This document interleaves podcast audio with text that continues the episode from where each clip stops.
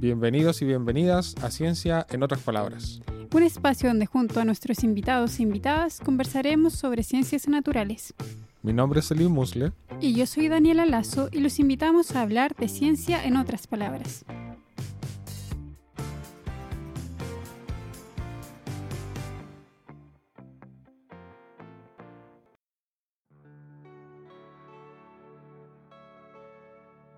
Bienvenidas, bienvenidos y bienvenidas a un nuevo episodio de Ciencia en otras palabras. En el episodio de hoy vamos a estar conversando sobre organismos que tienen una mala reputación y que siempre son los malos de la película. Estoy hablando de parásitos y para ello estamos conversando con Lucila Moreno, médica veterinaria, académica de la Facultad de Ciencias Naturales y Oceanográficas de la Universidad de Concepción. Hola Lucila, ¿cómo estás? Hola, hola. Hola Daniela, hola Selim, bien. Muchas gracias, gracias por la invitación a participar en este programa. Bueno, muchas gracias a ti. Y yo quisiera partir, o sea, que nos cuente un poquito sobre qué son los parásitos, porque quizás ya todos tenemos una, una visión de algunos, bien parcial, así como quizás las pulgas son súper conocidas, pero en general, ¿qué son los parásitos? Mira, los parásitos, como decía Daniela, tienen muy mala reputación porque cuando uno piensa en parásitos siempre te imaginas a un monstruo casi, incluso hay programas de televisión que también los han demonizado un poco, estos parásitos asesinos. Eh, yo también siempre le comento eso a los estudiantes, los parásitos se ven como algo súper malo. Pero sin embargo, los parásitos son organismos, ya son parte de nuestra biodiversidad que existen, ya que están en todas partes del, planeta y es más que eh, que sea un organismo en sí, sino que es una relación que tienen los organismos con otro organismo desde el cual se alimentan, eh, tienen su refugio, tienen su transporte. Entonces es una relación ya eh, heteroespecífica donde hay un parásito que se aprovecha de su hospedador que se alimenta de su hospedador, que vive en el hospedador, que se eh, transporta a distintos lugares a través de su hospedador. Ya entonces es una relación muy común en la naturaleza. Em, se piensa que aproximadamente el 50% de los organismos que existen en el mundo tienen esta asociación de parasitismo, o sea, son, están en todas partes, están en todas partes. Y vamos a conversar, yo creo, aquí durante el podcast, dónde están estos parásitos y dónde los podemos encontrar.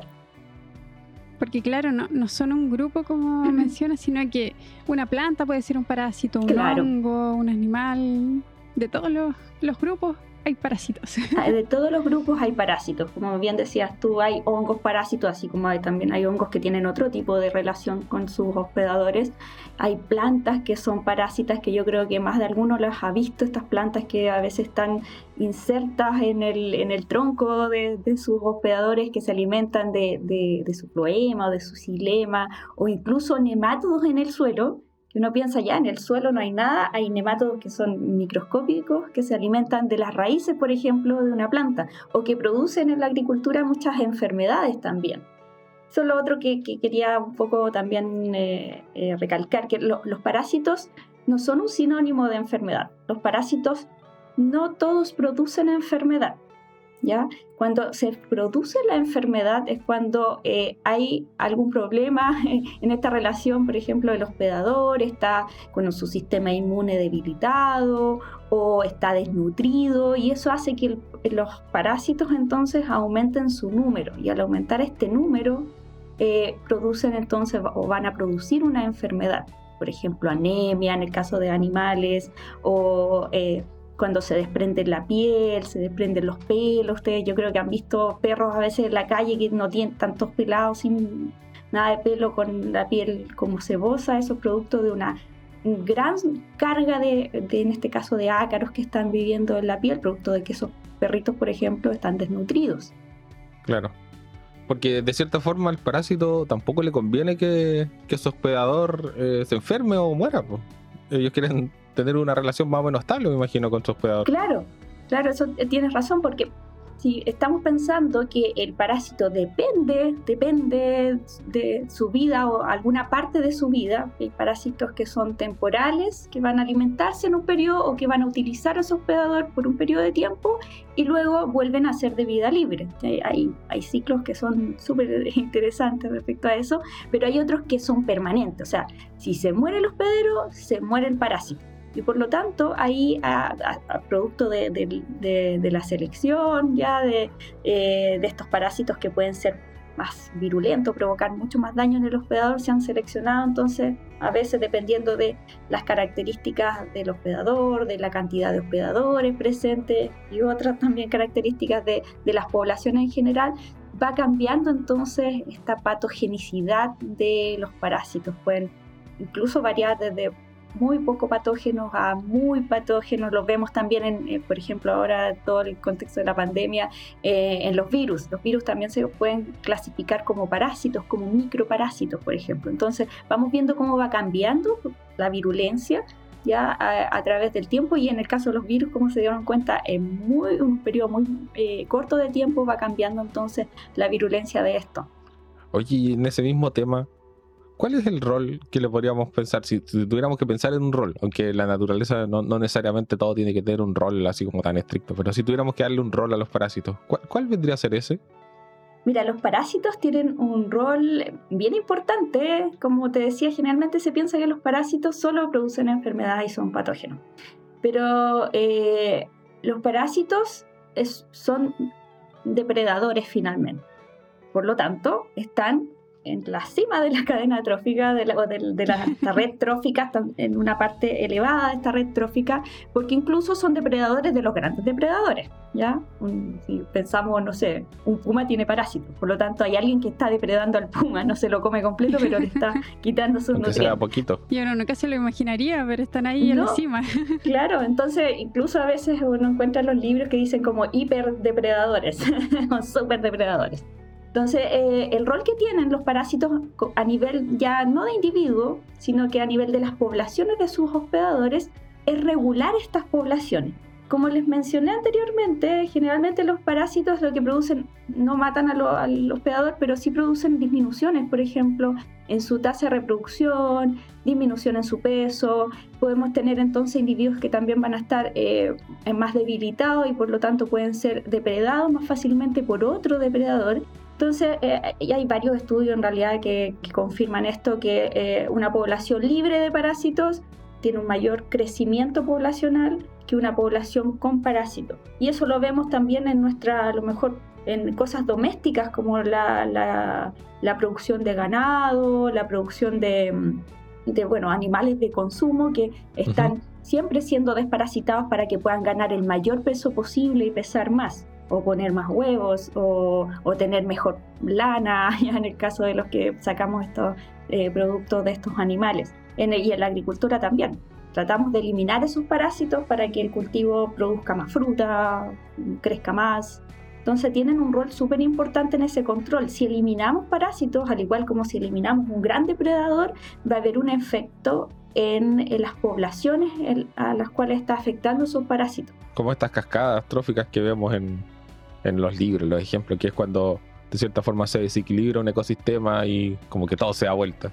Claro. Pues, hay, mucho, hay mucho ganado, si, si se muere el, depredador tope y se comen todo el pasto, pues, y después eso tiene problemas para el ganado. Entonces eso, me imagino que cosas como esas, quizás no tan drásticas de una sola vez, pero, pero como, como ese estilo. Justamente o a veces uno piensa que pueden ser otras cosas que están afectando a las, a poblaciones. Siempre, claro, hay, ciclos poblacionales que uno ve que ya en un cierto periodo de tiempo disminuye ese hospedador, un ave, por ejemplo, las poblaciones disminuyen, después luego vuelven a aumentar y uno va, lo atribuye a lo mejor a cambios de, de la disponibilidad de, de alimentos, de recursos o otro depredador que está ahí cambiando igual, pero no se va esto más micro que en realidad tiene estos efectos importantes. Y bueno, ahí ya estamos viendo de que no solo son malos, sino que cumplen un rol regulador dentro de la naturaleza, así que no todo, no todo es malo ahí con los parásitos. Y en relación a la diversidad, ya nos adelantaba un poco, ¿cuál es la gran diversidad de parásitos que existe, ya sea en el mundo o acá en Chile más o menos? ¿Cuánto podemos encontrar? Mira, siempre ahí hay, hay, hay cifras exactas. Yo les hablaba de un porcentaje de, parásitos que es sobre el 50% de los organismos presentes en el planeta que tienen esta interacción, que es el parasitismo. Entonces, de, acuerdo a los distintos grupos, eh, hay estudios que han evaluado esta diversidad, por ejemplo, los nematodos, que no todos son parásitos, pero los nematodos eh, parásitos, más de 20.000 especies. En, en, garrapatas, por ejemplo, que las garrapatas sí son todas parásitas.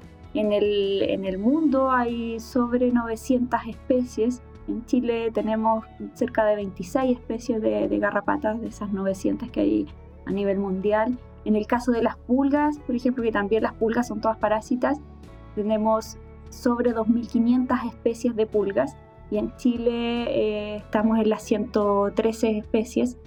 Entonces varía bastante, depende del grupo. En los ácaros, por ejemplo, los ácaros no son todos parásitos. Entonces también hay grupos de ácaros que, que, son parásitos o dentro de grupos que no son parásitos, la mayoría hay algunos pequeños, no sé, especies, eh, ciertas especies que pueden ser parásitas. Entonces, resumir la diversidad eh, se vuelve bastante complejo porque no hay no hay un artículo todavía que resuma la diversidad de parásitos que existe. hay que buscar esta información y ir juntándola por cada uno de los grupos y ahí eh, se podría tener una cifra más o menos de, lo que existe. Ahora también hay muchos de esos parásitos que no, que no están descritos.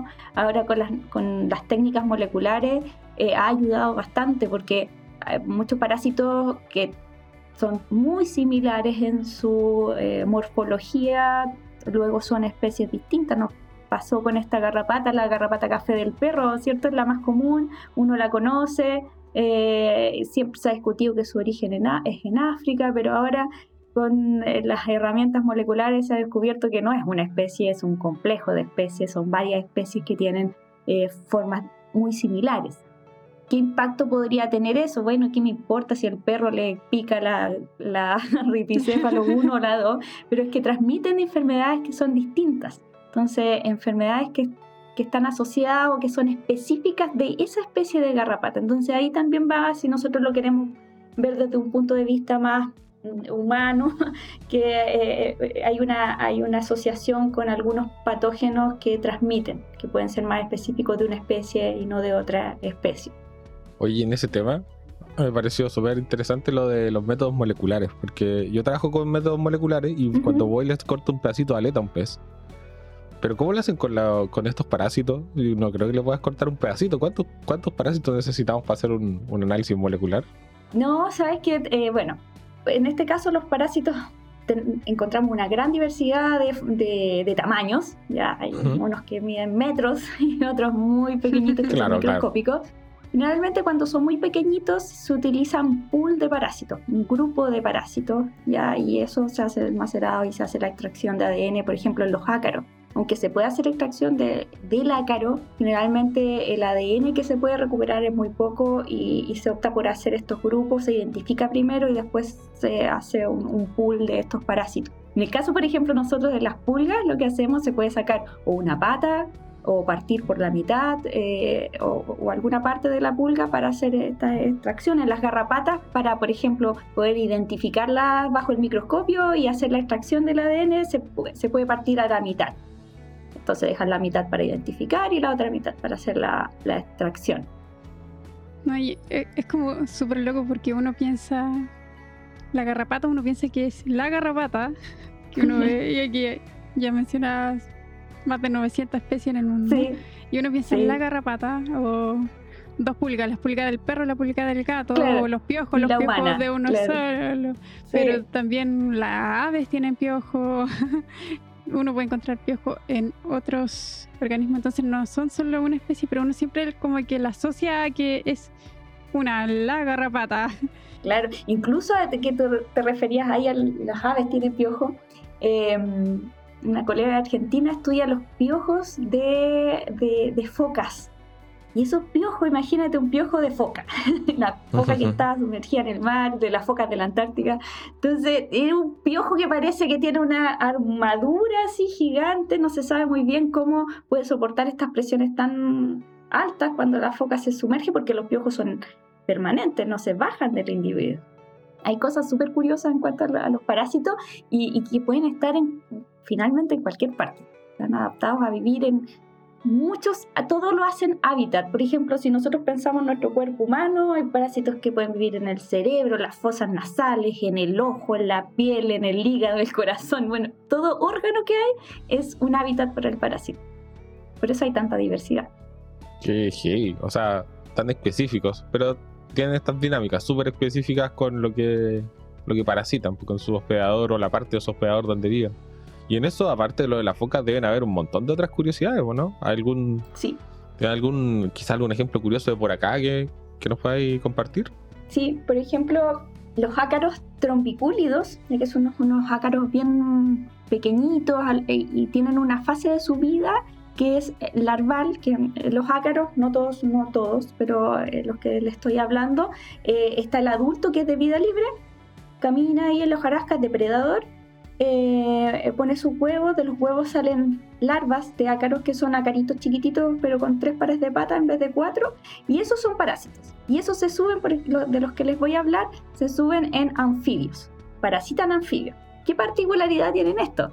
Que eh, se meten bajo la piel del anfibio, son intradérmicos y por lo tanto ahí permanecen bajo la piel súper protegidos porque no les afecta ni la temperatura exterior, están dentro bien refugiados en, ese anfibio, no se los come nadie porque están debajo de la piel, entonces están ahí comiendo, comiendo, comiendo, hasta que ya eh, tienen la señal de que ya tienen suficiente alimento y empieza un proceso que es eh, de muda, porque tienen que cambiar de larvas, luego a ninfas, que son de vida libre, y luego adulto. Entonces, cuando pasa esto, nosotros lo estuvimos grabando y nos miramos en el microscopio mientras salían de la piel. Y eso es impresionante porque tienen el cuerpo muy blando y empiezan entonces a, salir de la piel por un poro de la piel y empiezan a salir como un saquito que se va moviendo, moviendo hasta que caen al suelo.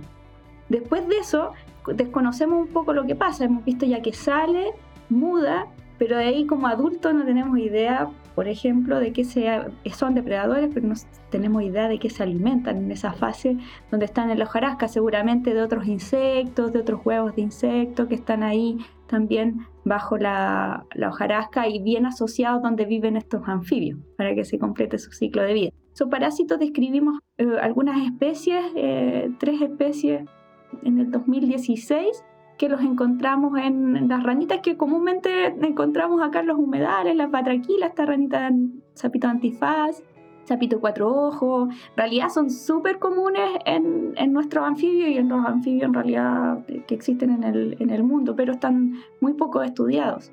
Wow, qué difícil igual de verlo, o sea, como este proceso de ser medio invisible al ojo y hay que tener paciencia en realidad.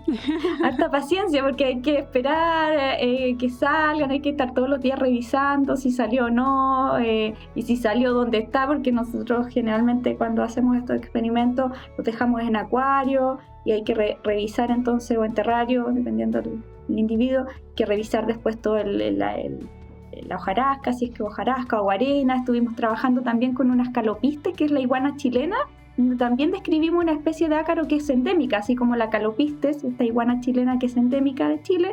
El ácaro, que la parasita, también es endémico de Chile, tiene su, su especie que no la hemos encontrado en otro, en otro, eh, en otro reptil entonces es específica de él y es así, es parásita todo el tiempo, o sea, se sube, come, se baja, está ahí viviendo en las mismas cuevitas que hacen eh, estos calopistes, entonces es un parásito bastante específico de él. Y ahí también estuvimos haciendo todo el ciclo, poníamos a los bacaritos, después los contábamos, revisamos toda la arena, viendo y cuando puso el primer huevo nosotros estábamos así, ay, súper orgullosos porque encontramos que habían puesto huevo, entonces, ay, completó el ciclo, puso huevos, felices ahí con nuestro bacanito que iban a, eclosionar después de, de algunas semanas. Harto trabajo ahí, revisando la arena, buscando huevos y todo eso. Con harta paciencia, con harta, claro, con harta dedicación en realidad. Oye, hace poco salió un artículo de un trabajo que realizaron donde encontraron parásitos fósiles que eran del, del milodón. ¿Nos puedes contar un poco sobre cómo llegaron a eso y qué parásitos eran, dónde lo descubrieron? Ya, yo te cuento un poco, mira, esto fue una investigación que llevamos haciendo hace mucho tiempo de, de un estudiante de pregrado que que tomó un, electivo que he visto en, la carrera de biología, que es ecología de parásitos. Entonces yo les hacía hacer un proyecto al final del, del curso y hablamos durante el curso de la paleoparasitología, que es el estudio de parásitos fósiles. Entonces, dentro de la paleoparasitología uno puede estudiar los coprolitos. Los coprolitos son heces o fecas que están fosilizadas. Entonces uno dice, pero ya está fosilizado, ¿qué voy a encontrar aquí si los parásitos son de cuerpo blando? Entonces sería muy difícil encontrar algo.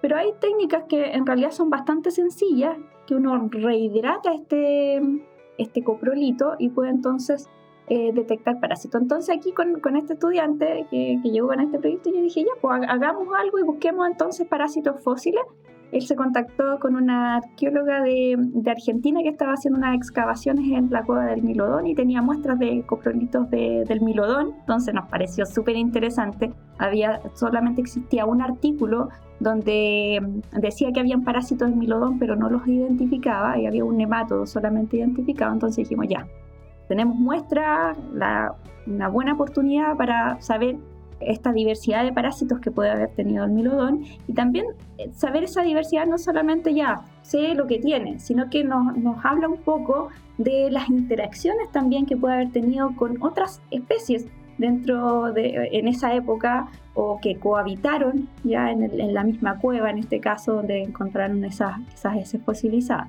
Entonces nos pusimos a, a, analizar esto, después se incluyó en el estudio un colega se está doctorando de medicina veterinaria y en, en, la Facultad de Ciencias Veterinarias de la Universidad de Concepción. Entonces, al final empezaron a aparecer una cantidad de parásitos en, en las muestras que estábamos súper felices ya los primeros parásitos huevos, porque son huevos los que se encuentran en los coprolitos. Entonces, eh, encontramos estos huevos y ahí se fueron clasificando estos huevos de acuerdo a las formas que tienen. Los huevos de, los parásitos que se encuentran en el sistema gastrointestinal o, en otros órganos, pero que se eliminan a través de las, heces, tienen formas características y con esa forma uno los puede clasificar en las distintas familias, géneros, especies un poco más difícil, pero en familia y género ya los puedes clasificar. Entonces eso ya te da luces de la diversidad de, parásitos presentes, también lo que comía el milodón encontramos con algunos parásitos ahí que nos llamaron la atención, como el calodium, que es un, género de un, parásito que tiene potencialidad zoonótica. Ya no es tan frecuente encontrarlo como una zoonosis, pero te puede producir una zoonosis, que es una transmisión de parásitos de animales hacia eh, el humano. ¿Y qué era lo particular de este calodium? ¿Por qué nos llamó tanto la atención? Porque este parásito tiene un ciclo que es un ciclo directo, no necesita hospedadores intermediarios, pero está en ratones y vive en el hígado de los ratones. Y para salir del hígado del ratón, para que pueda completar su ciclo de vida, el ratón se tiene que morir y los parásitos entonces salen de este, de este cadáver ya descompuesto o se lo tiene que comer o un carroñero o un depredador y este eh, dispersa luego sus su huevos. Entonces, bueno, ¿y qué pasa con el milodón? Si el milodón es herbívoro, ¿cierto? Nos parecía súper extraño, a lo mejor fue un eh, accidental este parasitismo, que estaba contaminado el suelo, pero hace dos o tres semanas salió un artículo, ya después que nosotros publicamos esto, donde eh, justamente determinaron que el milodón era omnívoro y que podía comer carroña. Entonces nos hizo mucho sentido haber encontrado este parásito en el milodón porque cuando, nosotros lo discutimos en el artículo, teniendo solo como antecedente que era herbívoro, nos parecía muy extraño. Ya fue accidental, que se encontrara, no, no, pudimos a lo mejor comentar mucho más de eso, pero ahora con esto nos hace mucho sentido que sí. Bueno, si es carroñero, pudo haber comido justamente roedores que estuvieron infectados con ese parásito, entonces eh, el milodón eh, podría actuar como un diseminador de estos parásitos en ese ambiente. Estaba bien interesante ese, hallazgo. Sí. Y aparte que apareciera ese último datito, hacía que todo encajara mucho mejor. Ahora todo tiene sentido. Todo tiene sentido. Lo malo que salió después de lo que publicamos. pero bueno. pero ya se nos armó la, el rompecabezas. Quizás un poco tarde para esta pregunta, pero, pero creo que no, no puedo dejar de hacerla. Me, imagino que los parásitos en general no tienen un, un club de fans demasiado grande ¿cómo fue que llegaste a interesarte por trabajar con esta especie y a estar tan apasionada también trabajando en estas especies? Con estas interacciones. Claro, no, no tienen un club de fans demasiado grande, pero hemos ido agrandando el club de fans. Yo, bueno, eh, llegué a esto, eh, la carrera ya de veterinaria en el último año, que había que buscar un tema de tesis, como a ustedes también les pasó en su carrera. Eh, yo trabajaba siempre con un, profesor que estaba con, eh, que falleció recientemente, Daniel González, que empezó también a trabajar en el área del parasitismo y me ofreció una tesis que íbamos a evaluar mm, coevolución con piojos, roedores, y dije, ya, no, súper interesante, siempre me gustó el eh, la evolución me llamaba mucho la atención y con los parásitos en realidad a lo mejor nunca me había involucrado mucho, pero me llamó mucho la atención eh, el investigar sobre este tema de cómo los parásitos iban evolucionando junto con sus hospedadores, cómo se iban haciendo específicos, cómo se iban adaptando entonces a las características del hospedador y cambiando su forma. Entonces, eso me llamó mucho la atención. Al final la tesis no derivó en eso, fue algo mucho más sencillo, pero yo creo que me enganché mucho con ese tema y, les cuento así como dato curioso que en esa tesis ni siquiera tuve que ir a capturar nada porque trabajamos con muestras de museo. Entonces cuando llegamos al museo, trabajamos con muestras del Museo Nacional de Historia Natural de Chile. Llegamos al museo así, con, yo creo que nos miraron como bicho raro porque fuimos a buscar piojos en las muestras de museo.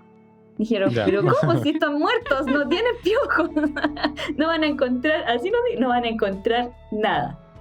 Los piojos estaban muertos también. Claro, estaban muertos, ya lo habían peinado, no sé qué. Repeiné todos los ratos en el, museo, todas las aves, y encontramos muchos piojos, porque los piojos como tienen unas uñas y tienen eh, los masticadores tienen mandíbula, eh, también que les ayudan a, a firmarse súper bien, por ejemplo, las plumas, los masticadores y las garras, por ejemplo, los chupadores también en los ratones se afirman muy bien en los pelos, entonces pese a que el individuo murió, lo peinaron, después lo prepararon para conservarlo, ahí estaban los piojitos pegados.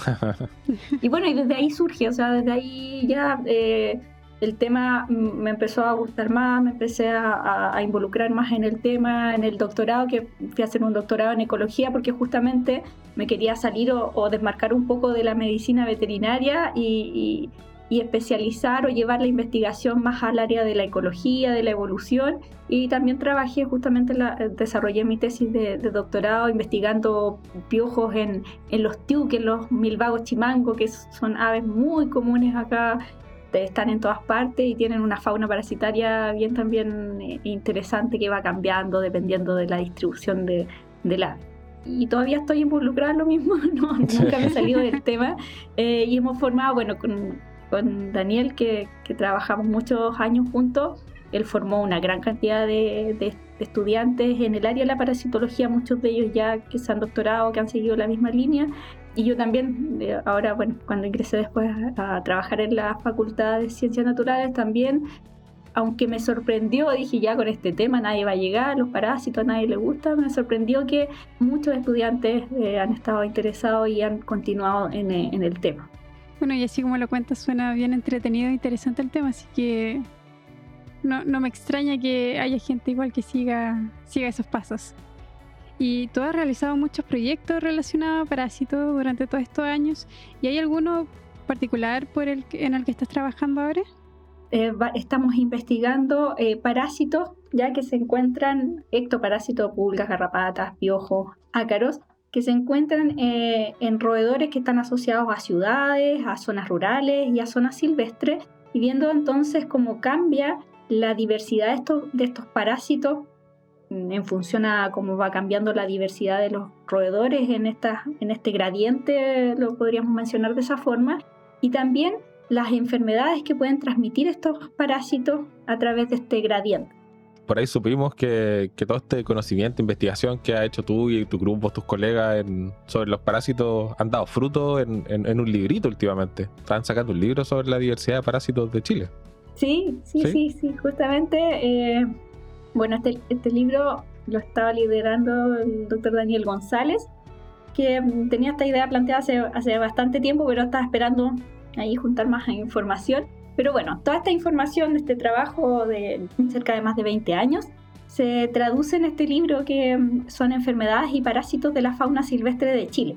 Este libro ya está en, su última etapa de edición y la semana pasada conocimos los resultados de un concurso que se había postulado en la, en la Universidad de Concepción que era un, concurso de, libros académicos y fue, resultó uno de los ganadores, entonces estamos súper felices porque ya se va a poder concretar, lo teníamos obviamente en PDF ya terminado, pero ahora se va a poder concretar como un libro que va a estar disponible también para los estudiantes, está escrito además de, de una manera no tan técnica, por lo tanto lo podría leer ya cualquier persona que no sea del área. Sea, lo va a entender igual, tiene glosarios con, las palabras que son más técnicas, va un glosario atrás, entonces está escrito también con los nombres comunes de los hospedadores, entonces está, es mucho más ameno para leerlo.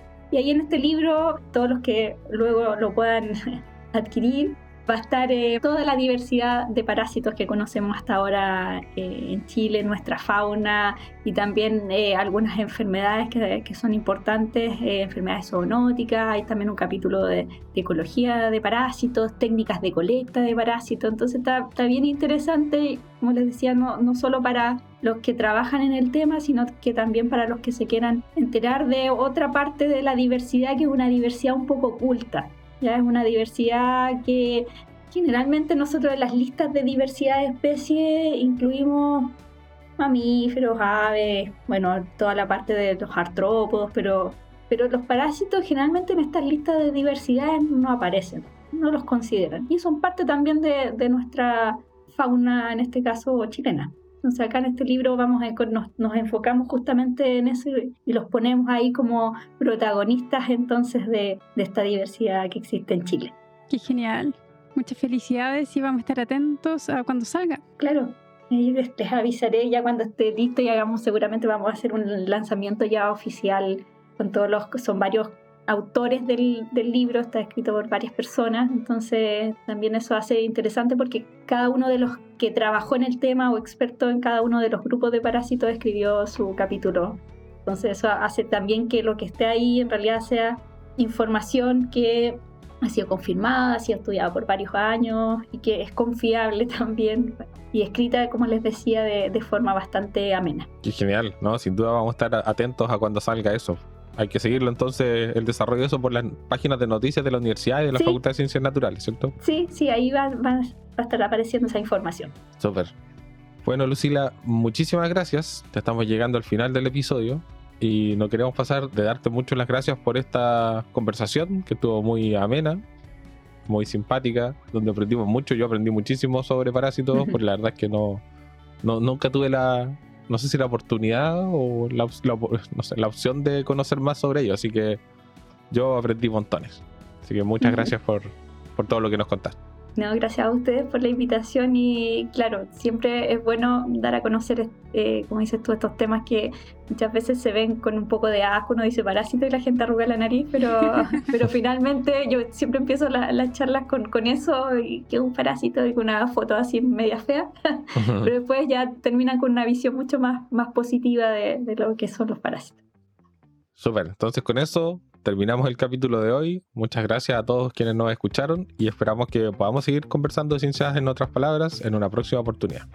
Chao, chao. Chao, chao, chao, que estén bien.